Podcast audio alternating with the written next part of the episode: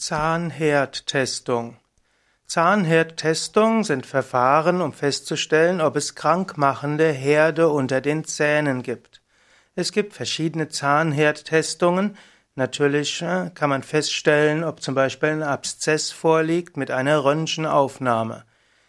Menschen können Karies in den Zähnen haben. Mit dieser Karies kann aber auch der Nerv geschädigt sein und es kann sich auch ein Abszess unter dem Zahn bilden. Wenn etwas unter dem Zahn ist, dann kann das eine Auswirkung haben auf den ganzen Organismus. Auch die Schulmedizin weiß zum Beispiel, dass längere Zeit Entzündungen unter den Zähnen auch Probleme geben können für den Kreislauf, also für die äh, Blutgefäße wie auch für das Herz.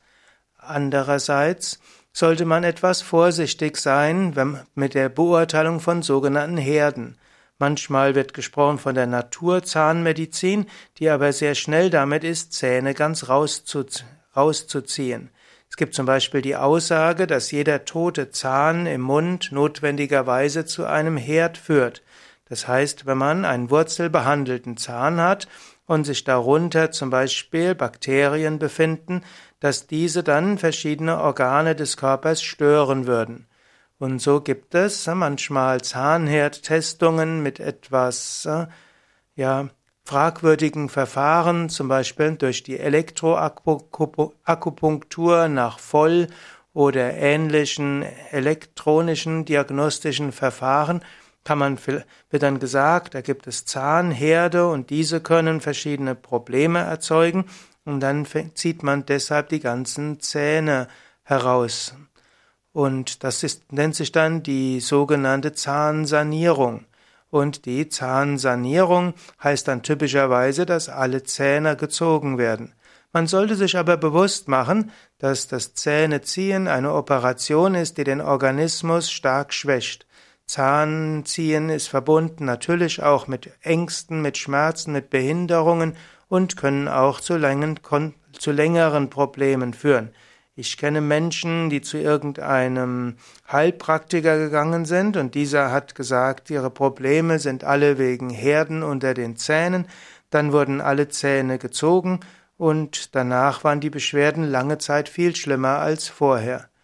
Man sollte also vorsichtig sein und man sollte nur dann die Zähne ziehen, wenn, wenn es wirklich notwendig ist und die anderen Möglichkeiten ausgeschöpft sind. Im Zweifelsfall ist eine Antibiotika-Behandlung immer noch besser als ein Zahnziehen.